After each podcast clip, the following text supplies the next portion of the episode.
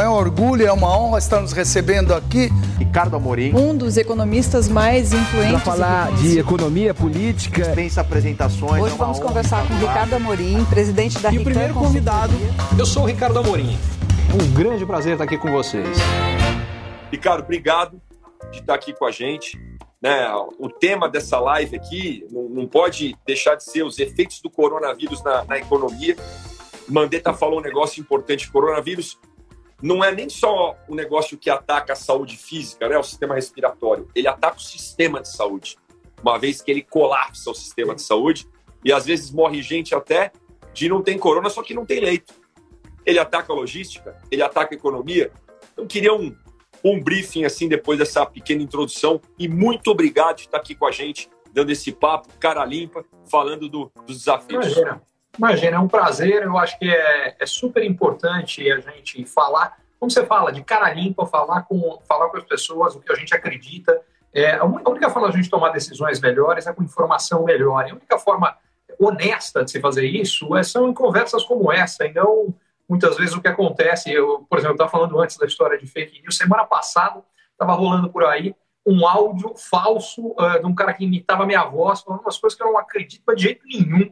Enfim, é deturpação total. Mas, uh, para a tua pergunta, o que eu vejo é o seguinte: o Mandetta foi muito feliz nessa declaração. Aliás, o Mandetta tem feito, em geral, um trabalho muito bom em condições complicadas. Muitas vezes, ele tem que trabalhar contra o próprio chefe, o que é uma situação, no mínimo, delicada.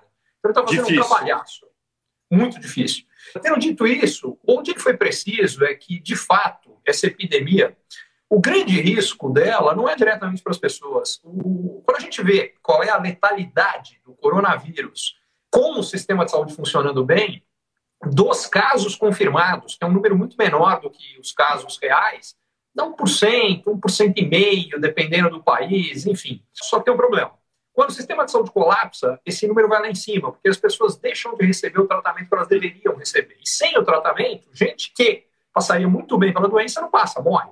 É, e isso a gente vê pelos últimos números de Espanha e de Itália. Esse número passa de 10% nas últimas semanas nesses dois países. Em resumo, que a gente tem um aumento brutal de gente que não precisaria morrer e que acaba morrendo. Eu uh, fiz um estudo recentemente, até vou publicar alguma coisa sobre isso, é, só para dar uma base da aceleração que houve do número de mortes nas últimas semanas, exatamente por conta desse aumento do percentual de gente que não está recebendo o tratamento que deveria, em particular em, em Itália e Espanha, mas não é só lá, isso está acontecendo, infelizmente, em outros lugares. Então, o que, que eu fiz?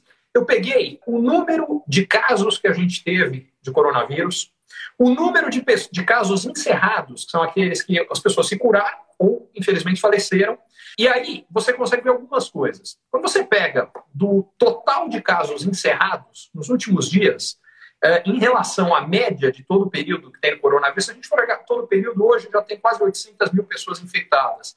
Mas a gente tem algo como 600 mil casos ativos. Ou seja, casos não decididos e mais ou menos 200 que foram decididos. Quando a gente vê esse negócio, a gente vê o seguinte: até a média do período, a gente tem dos casos encerrados, 80 e poucos por cento se curam e em pouco menos de 20 falecem. Só que quando a gente vê os dados nos últimos dias, isso piorou demais, passa a ser 70 a 30. O que, que significa isso? Na hora que a gente projeta para 600 mil pessoas, só que já tem casos ativos, sem falar quem vai ser detectado, quem vai ser infectado, mas só de quem já tem casos ativos. Essa diferença desses 10% a mais que morrem, a gente está falando de mais 50 mil pessoas a mais morrendo única e exclusivamente por colapso do sistema de saúde. Eu acompanho isso já faz mais de uma semana e eles crescem diariamente. Exponencialmente, né? O que a gente fica olhando no, no Brasil é. também, olhando Itália, olhando Espanha. Eu sei, gente, pra, antes dos comentários, oh, a realidade é diferente, concentração populacional, lá tem mais idoso e tal. Mas, gente, alguma coisa eu acho que dá para aprender lá para a gente aplicar aqui. Fica um receio, cara, será qual que é o dia né, que esse negócio vai ser exponencial no Brasil? Pessoas falam que vão colapsar semana que vem ou é na outra. Você tem, tem alguma medida, alguma coisa que você confia mais, Ricardo, de dado, de expectativa? Cara, não tem jeito, não adianta a gente fakear né, a realidade. A gente vai ter que enfrentar esse problema, hospital de campanha, investimento em respirador para estar tá pronto, porque mais ou menos tal dia o negócio vai envergar para cima. Eu montei uma análise também disso aqui, que leva em consideração vários números, tá? Porque o, o número determinante disso aí, basicamente, é quando é que o sistema colapsa? Quando tem mais gente precisando de leito de UTI, de respirador, do que a gente tem disponível. O Brasil, ao contrário do que a maioria acha, tem um número de leitos de UTI muito alto em comparação com o resto do mundo. E a razão pela qual isso acontece é que o Brasil tem dois problemas muito graves em, em patamares altíssimos. O primeiro são acidentes de carro e o segundo são uh, homicídios e agressões. Isso aí acaba gerando uma necessidade ao longo do tempo muito grande de atendimento. O que está acontecendo nesse momento? Um dos benefícios da quarentena, que no Brasil é maior do que em qualquer outro lugar do mundo, é que com todo mundo em casa, acidente de carro cai. E os problemas de agressão também, ainda que a agressão doméstica esteja crescendo, a agressão total cai. Resultado: não apenas a quarentena consegue ter impacto de reduzir o ritmo de transmissão da doença, e, portanto, de necessidade de leitos de UTI, mas ao mesmo tempo ele libera leitos de UTI, porque as pessoas costumam fazer a conta, não, coronavírus vai precisar de 40 mil leitos de UTI, ah, o Brasil tem 20, a gente constrói mais 20, está resolvido. Então esqueceram de um problema. O problema adicional que a gente tem em relação a isso é que os outros leitos são usados com todas as outras doenças, acidentes e essas outras questões que eu coloquei. Então, no caso brasileiro, a boa notícia é, de uma semana para cá, quando a gente vê os dados de transmissão, eles desaceleraram. E é engraçado, porque normalmente isso é uma característica de processos exponenciais. As pessoas tendem a se levar pelos dados absolutos. Quantas pessoas morreram, quantas pessoas foram contaminadas. O que importa não são os dados absolutos, são os dados percentuais. O que importa é, em relação ao número de pessoas que a gente tinha, está crescendo mais rápido, mais devagar ou no mesmo ritmo. E, de uma semana para cá, os dados tiveram uma desaceleração de crescimento muito grande. Tem três possíveis explicações para os dados terem sido melhores na última semana. A primeira explicação é estrutural tempo mais favorável, clima mais favorável, transmissão aqui é mais lenta do que em países desenvolvidos. Fantástico, porque isso significa que não importa o que a gente fizer aqui, por este lado, pelo menos seria menos grave do que nos países ricos. Segunda explicação, ela tem a ver com um eventual sucesso da quarentena, que é, bom, estamos fazendo a quarentena, estamos reduzindo de fato a transmissão, isso já está aparecendo nos dados. Ela também é boa, só que ela é condicional, isso continua enquanto a gente estiver fazendo quarentena. A terceira, que é a mais complicada, é que parece que diminuiu o número de testes que a gente tem feito porque acabaram a disponibilidade de testes no curto prazo. Vai chegar um monte de testes, mas ainda não chegou. Ela está limitada e que os laboratórios estavam sendo muito mais criteriosos em quem eles testavam. Testando Sim. menos gente, tem uma confirmação menor de casos. Então, e pode ser uma mistura das três, né? Quer dizer que não, não, quer dizer que tenha que ser uma ou outra, pode ser uma e outra, mas são as três aplicações possíveis. Mas uma coisa, eu acho que das três, né? Essa terceira realmente é a pior, porque, gente, se está faltando teste no mercado, possivelmente tem muita gente contaminada, mas a gente não está descobrindo que está contaminada porque não está fazendo teste. Foi feito experimento lá naquele navio que estava inteiro contaminado, das 50% das pessoas que estavam com Covid, não tinha sintoma. Então não tossia, não tinha febre, não tinha nada. Então essa terceira é muito preocupante. Não adianta a gente falar, caiu a, a curva, né? Ah, posso perguntar uma coisa para confirmar? Isso é o tal do achatamento da curva, né?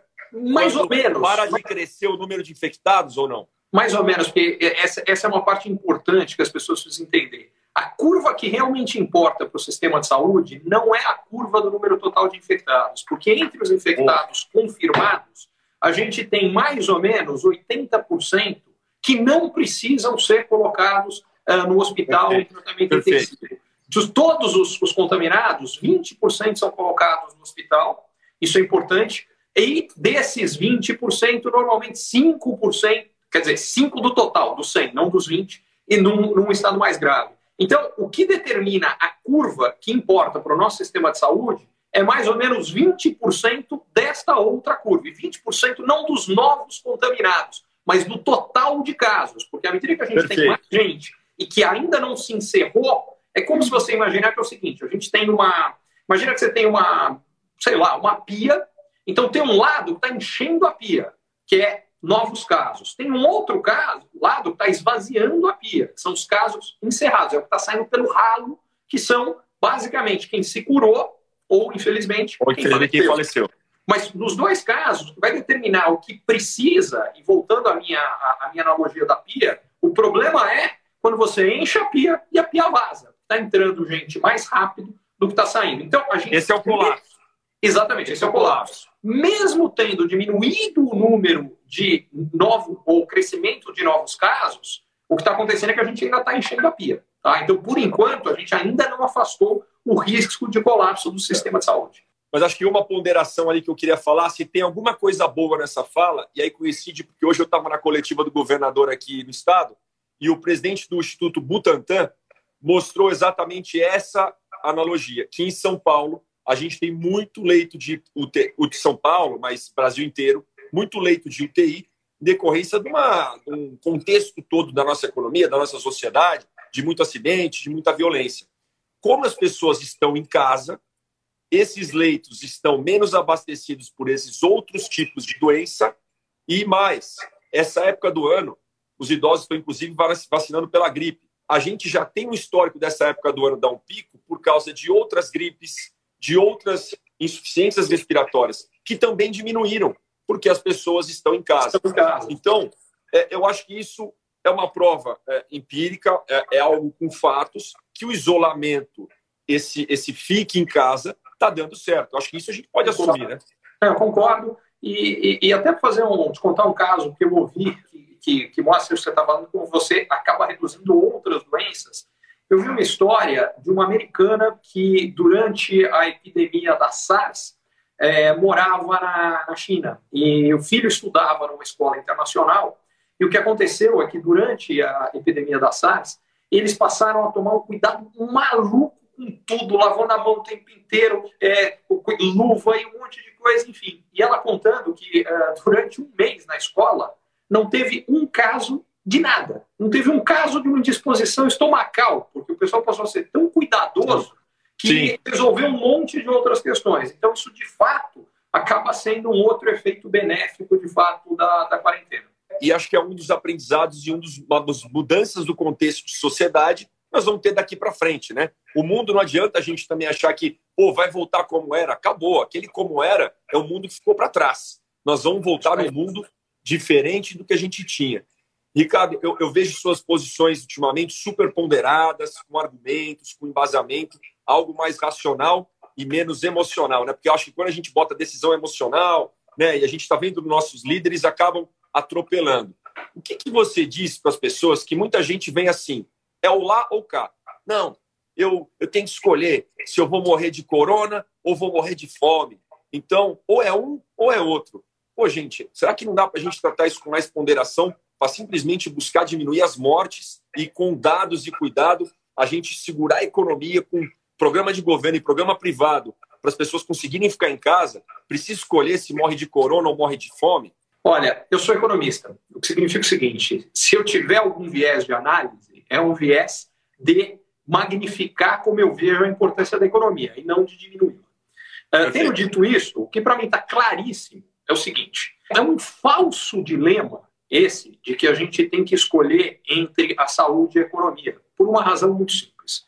Então vamos pegar o argumento dos que dizem não, vamos morrer de fome, portanto a gente tem que voltar, não dá para ficar parado problema desse argumento é o seguinte: vamos olhar, é um jogo de xadrez, vamos olhar algumas jogadas à frente. O que, que vai acontecer nesse caso?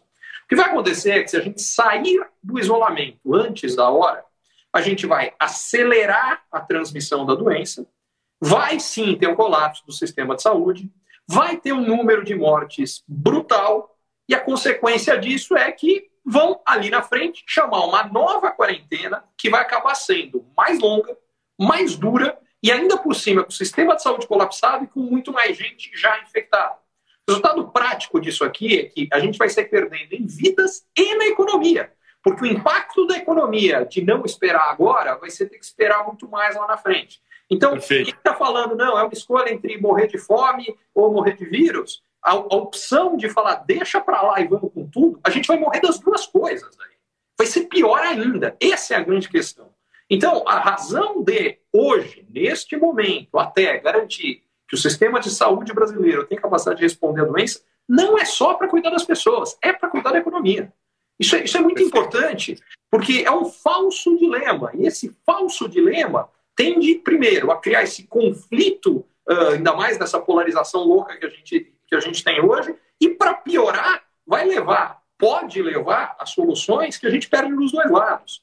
Eu espero e acredito que isso não vai acontecer. O que eu acredito é que, é que o presidente, que basicamente é quem encampa esse grupo do vamos para a rua já, enfim, ele vai perceber e vai voltar atrás. É o que aconteceu nos Estados Unidos, por exemplo, com o Trump. O Trump também tinha um discurso muito parecido com o do nosso presidente e percebeu que aquilo era uma loucura, porque é o que os assessores estão mostrando. Eu tenho certeza que a mesma coisa vai acabar acontecendo no Brasil. E o que eu espero é a gente parar de ficar politizando isso aqui, porque o que está em jogo é vidas de dezenas de centenas de milhares de pessoas, se não de milhões de brasileiros estão em jogo isso aqui. E não só do corona, inclusive pelos impactos negativos na economia que custam vida também. Porque o outro lado do argumento é falar: esqueça a economia. Esqueça a economia, é só cuidar da doença, não importa o custo, não importa nada. Isso não é verdade.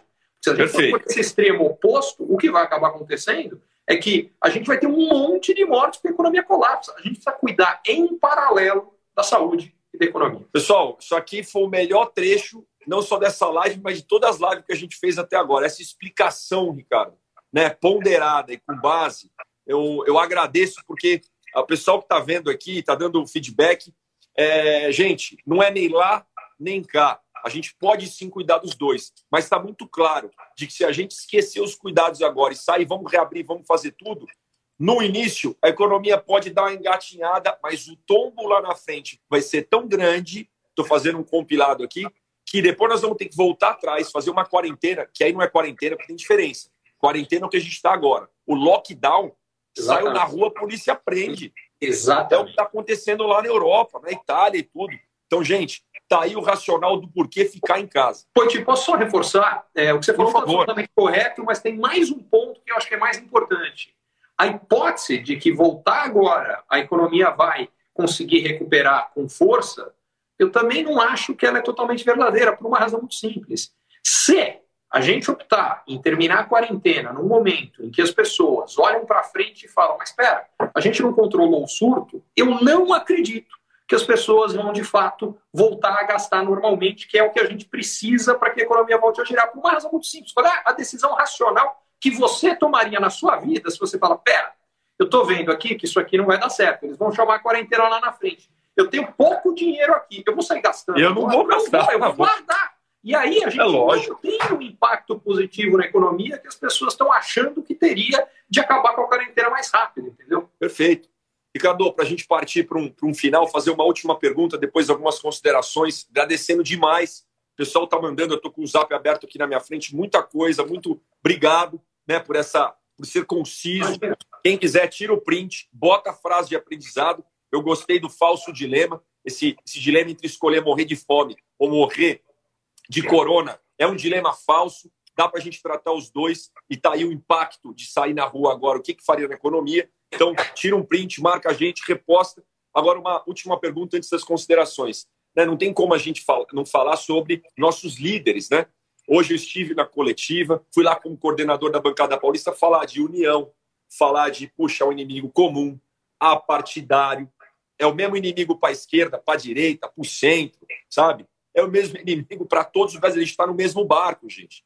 E por isso a fala do Mandetta, reforço, em falar que não é horizontal ou vertical, é planejamento, disciplina, ação coordenada dos governos. Então eu luto muito por isso Estou poupando algumas críticas minhas até o presidente da República, Ricardo, para poder, puxa, não jogar mais lenha na fogueira e trazer a conversa aqui para uma concisão. Excelente. O que, que você acha dos líderes? Eu sei que é, uma, uma, um assunto mais delicado, mas dos líderes agora no Brasil, o que, que você acha que é a solução? Porque senão mesmo o governador aqui, que eu acho que está tomando algumas medidas até no caminho do que funciona lá fora, também fica nessa espizinhando politicamente e tal, que não funciona. O que você acha? O que você diria assim para essa turma para a gente arrumar a casa? Ó, oh, Bolsonaro não precisa quebrar a cabeça tanto. Já vê aí, ó, o Trump, cara, não tá dando certo. Conversa com o João, dá o dedinho aí os dois e vamos lutar pelo Brasil, pô.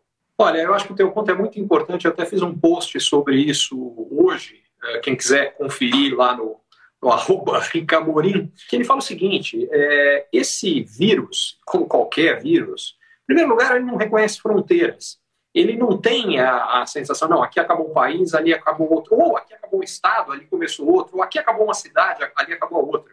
Segundo, ele não se importa com religiões. Diga-se de passagem, palestinos e israelenses se juntaram, criaram uma força conjunta para lidar com isso aqui. Se palestinos e israelenses foram capazes de fazer isso, a gente não pode ser capaz de fazer isso no Brasil. É uma loucura, é um absurdo. E você já dizia que é o terceiro aspecto. Ele não quer saber se é de esquerda, se é de direita, ele não visão política. Isso é bobagem, isso não importa. Neste momento, o que importa é o seguinte: se não houver uma capacidade de coordenação, e que eu acho que ela tem que acontecer em todos os níveis, capacidade de coordenação tem que acontecer em nível global. Uh, o meu post hoje foi motivado pelo seguinte: a Índia tomou uma decisão de proibir a exportação de cloroquina, que é o remédio que é usado contra a malária e várias outras tá doenças, e que ainda falta ser testado, confirmado, mas que há expectativa, esperança de que possa ter um papel importante também na luta contra o coronavírus. Ela já tinha proibido antes a exportação de 26 outras moléculas. É importante explicar antes o seguinte: a Índia é disparado o maior produtor mundial das moléculas, que é o que vai em tudo quanto é medicamento. Quem faz hoje quase tudo do que é a base dos, dos medicamentos hoje é a Índia. Então significa o seguinte: eles falaram, olha, a gente tem uma população de 1 bilhão e 300 milhões de pessoas, um país pobre, um país onde a contaminação tende a ser grande, vamos segurar para a gente isso aqui. Só que ao fazerem isso, ele gera um monte de problema. Eu não estou querendo apontar o dedo para a Índia, não, porque os Estados Unidos já fizeram isso com outras coisas, o Brasil já fez isso, a, a, a, já fez isso com outros produtos, a China fez com outros produtos. Meu ponto é muito simples: se a gente não olhar isso aqui como uma luta da humanidade contra o coronavírus, não adianta um país, ou um estado, ou uma cidade resolver o problema, porque a única forma, digamos que o Brasil acabou com o problema do coronavírus, está sob controle, aqui está tranquilo. A única forma da gente garantir, se o resto do mundo continuar com o problema, que isso não vai voltar para cá, é se mantendo fechado em relação ao resto do mundo. Só que o custo econômico de estar isolado do resto da economia mundial é inviável. Significa o seguinte: ou nós, como humanidade, ganhamos essa história, ou não tem vitória. É uma vitória de pio. A vitória hoje é um problema. Outro exemplo. Hoje, Xangai fechou todas as atrações turísticas, voltou a mandar a população ir para casa. Pois é. Basicamente, porque eles estão com medo de um segundo surto. Então, o que significa isso aqui é, primeiro, a gente precisa de uma coordenação global. A gente tem que ter a OMC, a ONU e os, os principais, o G20, os principais líderes globais se unindo e montando uma estratégia conjunta. Eu já venho falando isso há mais de mês, mas até agora isso não aconteceu. Segunda coisa, isso tem que acontecer dentro do Brasil. Não é possível o governo federal e estados e municípios, cada um puxando para um lado. Terceiro, a gente precisa envolver todos os poderes dentro do Brasil. Também não é possível o executivo puxar para um lado, o legislativo para o outro, o judiciário para outro. Vou dar um outro exemplo de como isso casa. A gente teve um caso recente, o próprio Mandetta falou nisso na entrevista, ah, se não me engano, ontem ou anteontem, falando o seguinte: olha, a gente teve um caso em Cutia que a prefeitura entrou com uma ação para conseguir fazer com que os respiradores que eram feitos numa fábrica que era lá, que a justiça fizesse com que eles, aliás, não me lembro se é respirador ou máscara, mas enfim, é, que os equipamentos de saúde necessários fossem apreendidos para a cutia. Mas ao fazer isso, quer dizer, se a gente criar uma situação de cada um defende o seu, a justiça, aliás, inicialmente concordou com isso. Felizmente ela voltou atrás, porque isso é outra coisa. Se a justiça ficar tomando decisões que beneficiam um ou outro, o que a gente vai ter é que a coletividade vai perder, porque a gente não tem uma estratégia e uma resposta coordenada. Então, aí vem meu ponto. A única forma, e, e eu acho que isso, se a gente for pensar até do ponto de vista filosófico, esse vírus é um problemaço, mas vamos ver qual é a oportunidade que ele traz. Você dizia antes de que não vai ter, o depois não é igual ao antes, eu tenho certeza. O que eu não tenho certeza, mas é o que eu espero, é que o depois seja melhor do que o antes. E para que o depois possa ser melhor do que o antes, uma das coisas que a gente precisa é passar a olhar isso como um desafio da humanidade, deixar de lado o que nos separa e focar no que nos une. E, e isso é uma das outras coisas que eu realmente gostaria muito, esperaria que acontecesse. Tô notando essa frase, viu, Ricardo? É o desafio da humanidade. A gente tem que deixar de lado o que nos separa e focar no que nos une. É porque depois da live a gente faz um card, essa vai ser a frase do card. Porque, cara, olha, olha o que você está falando, bicho, arrepia aqui, porque você está falando o seguinte: enquanto a gente fica brigando entre partidos, entre um governador e um presidente, aqui no Brasil, pelo amor de Deus, olha a Índia com 1 bilhão e 300 mil bilhões de pessoas em que vão ser eh, essas de lockdown. Os caras são os maiores produtores das moléculas ou de insumos para os medicamentos do mundo.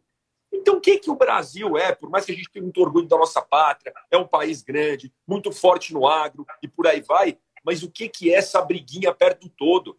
Mesmo, olha só o que a gente está falando, mesmo acabando com a briga política no Brasil, ainda assim a gente tem um desafio enorme para vencer, né? para unir o mundo como um todo, gente. Então, vamos focar no que nos une e vamos pensar que isso é um desafio da humanidade. E eu, eu tenho duas certezas agora, viu, Ricardo? A gente vai sair dessa Também diferente, mas eu tenho uma certeza que a gente vai sair dessa melhor como humanidade do que a gente entrou. Assim eu espero, mas para que isso seja verdade, uma coisa que eu estou convicto é que nós precisamos de um movimento de todos nós exigindo isso das lideranças, das classes políticas em geral, por uma razão muito simples, Poet. O que, o que a gente vê, e esse eu acho que é uma das grandes dificuldades agora, infelizmente, isso não é Brasil, isso é global. A gente tem um vácuo de lideranças que consigam, de fato, pensar grande. Isso que eu falei, quer dizer, as pessoas gostam de falar, não, não sei quem, é um estadista, é mais do que um estadista. Mal comparando, isso aqui é o que um, seria provavelmente a função que um Gandhi teria hoje, ou que eu não sei exatamente que líder seria. Mas o fato é, a gente está precisando, como eu não vejo isso vindo de lideranças específicas, e quem deveria liderar isso no mundo são os principais líderes globais, mas eu francamente não vejo isso acontecendo. Talvez a única que tivesse alguma condição de fazer isso, se estivesse forte, mas está no momento enfraquecida no seu próprio país, é a Angela Merkel. Mas ela está fraca lá também. Então não vejo isso acontecendo, não vejo o Trump ter a característica de fazer isso, não vai ser o Putin que vai fazer isso. Então me chega o seguinte ponto: não vem de cima para baixo tem que vir de baixo para cima, tem que vir da gente a cobrança de todos os políticos, da classe política, dos respectivos representantes de cada um de nós. Foi por isso que eu aceitei o teu convite. Você sabe que eu nunca fiz nada dessas coisas com, com político, porque eu quero deixar claro que a minha posição não é política, não é, particularmente ela não é partidária. E aí vem a questão, por que, que eu aceitei? Porque eu acho que a gente está vivendo um momento único no Brasil, na humanidade, e acho que você, e tantos outros, e quem te assiste, e todos nós, temos uma capacidade, uma obrigação de exigir de outros que isso aconteça. Aí eu estou com você. Se a gente fizer isso, a humanidade vai sair melhor. Mas cabe a nós fazer isso acontecer. Não vai acontecer sozinho. Eu achei importante deixar isso claro. Cara, espetacular essa, essa fala final. Eu sempre repito aquele negócio: se você varrer sua calçada, a cidade vai estar limpa. Se cada um varrer sua calçada. E, e foi isso mesmo que ele falou, que, pessoal. Ricardo, eu convidei ele falou: quer saber, meu irmão? O desafio é gigante. Eu vou lá como cidadão, eu estou aqui como cidadão também, não estou aqui como deputado, estou defendendo posição partidária. Então, assim, agora é a hora de todo mundo comprar a briga. Então, gente, vamos lutar por mais união, mais planejamento, por mais senso de coletivo e por cobrar dos políticos essa nova liderança. Porque, de repente, ou tem alguém que vai ascender, ou vai sair alguém de baixo, que nem político é e sabe, e vai assumir essa liderança, vai assumir essa posição no mundo. E ó, um último ponto que eu sei que é um ponto que você uh, e vocês defendem já há muito tempo. Uh, há muito tempo vocês lutam pelo fim do fundo eleitoral, fim do fundo partidário. Perfeito. Isso, isso, é, isso, é uma causa importantíssima, porque precisa ficar claro que o dinheiro do povo tem que ser usado para a melhora da situação do povo e não para o interesse de grupos específicos ou de políticos. Isso é verdade sempre. Neste exato momento, é um pouco mais grave. A gente está num momento que, é, se a gente quer sair mais forte como nação, como sociedade, a gente vai ter que ter uma divisão e uma divisão justa de sacrifícios. Porque a gente não vai sair sem dessa sem sacrifício, isso precisa ficar claro. Do ponto de vista humano, há e haverá muitos sacrifícios ainda. Do ponto de vista financeiro, idem. E aí a questão é muito simples. Se o exemplo não vier de cima, se a classe política não dá o exemplo de que ela está disposta a fazer, que é um dos projetos que, um não, há mais de um projeto é, disso, de redução de salários, especificamente de é, deputados e senadores, mas eu acho que tem que se levar para toda a classe política, não tem que ficar limitado exclusivamente ao uh, legislativo. E mais do que isso, acabar, redirecionar essas verbas, porque a gente mais precisa hoje, que é saúde, e para fortalecer a economia, cuidar dos informais, cuidar do micro e pequeno empresário. Se a gente não fizer isso, é difícil exigir que a população, de fato, faça o certo e se mobilize. Porque eles falam, pô, o cara que está lá em cima não está fazendo nada, e eu, estou numa situação muito mais difícil, vou ter que fazer. Se o exemplo vier de cima, a gente tem um efeito bola de neve positivo gigantesco. E aí é um outro ponto. Você sabe disso melhor do que eu, mas para que o exemplo venha de cima, só tem um jeito. A população precisa cobrar. Cobre todos os representantes do seu estado para que isso aconteça. Porque o que precisa ficar claro é que não importa em quem você votou, todos eles são seus representantes. Você pode ter votado dele ou não, ele continua te representando, você tem todo o direito e, nesse momento, a obrigação de cobrá-lo. Perfeito, foi isso que eu falei naquela hora. Isso aqui foi a cereja do bolo né, da, nossa, da nossa live. A gente falou de tanto devolver o fundo partidário eleitoral, de cortar salário e privilégio, não só de deputado, senador e do legislativo, mas do executivo, do judiciário. Do judiciário também, isso é mais amplo. Todo isso, mundo né? tem que dar o seu exemplo e outras medidas, porque a liderança não vem pela fala, né? Ricardo, muito obrigado, pela, parabéns pela sua atitude. Você, né, tem várias pessoas que estão no front, mas você é uma delas que está no front e que dá muito orgulho de ter você como nosso brasileiro, patriota, economista, focado em passar informação, conscientizar as pessoas e dar uma esperança que é falso esse dilema que nós vamos escolher morrer de fome ou morrer de vírus. Dá para a gente sair disso mais forte e aí eu acho que com uma certeza de muito melhor. Obrigado, Ricardo. Obrigado, prazer. A conversa foi, foi ótima, acho que foi super construtiva. Espetacular como tem que ser. Tamo junto, conta comigo e a vitória é certa. É um dia a menos em direção à vitória contra o coronavírus. Obrigado.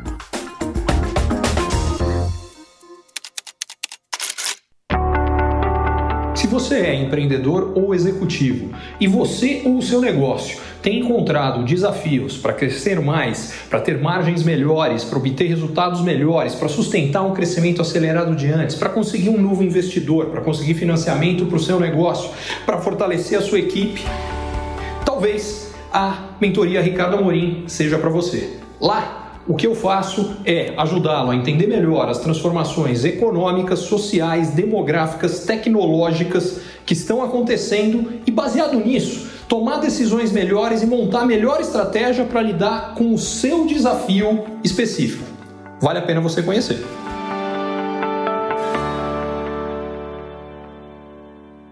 Curtiu esse conteúdo? Assine para receber quando cada um dos próximos for publicado.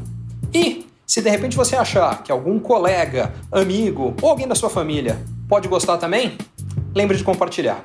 Até a próxima!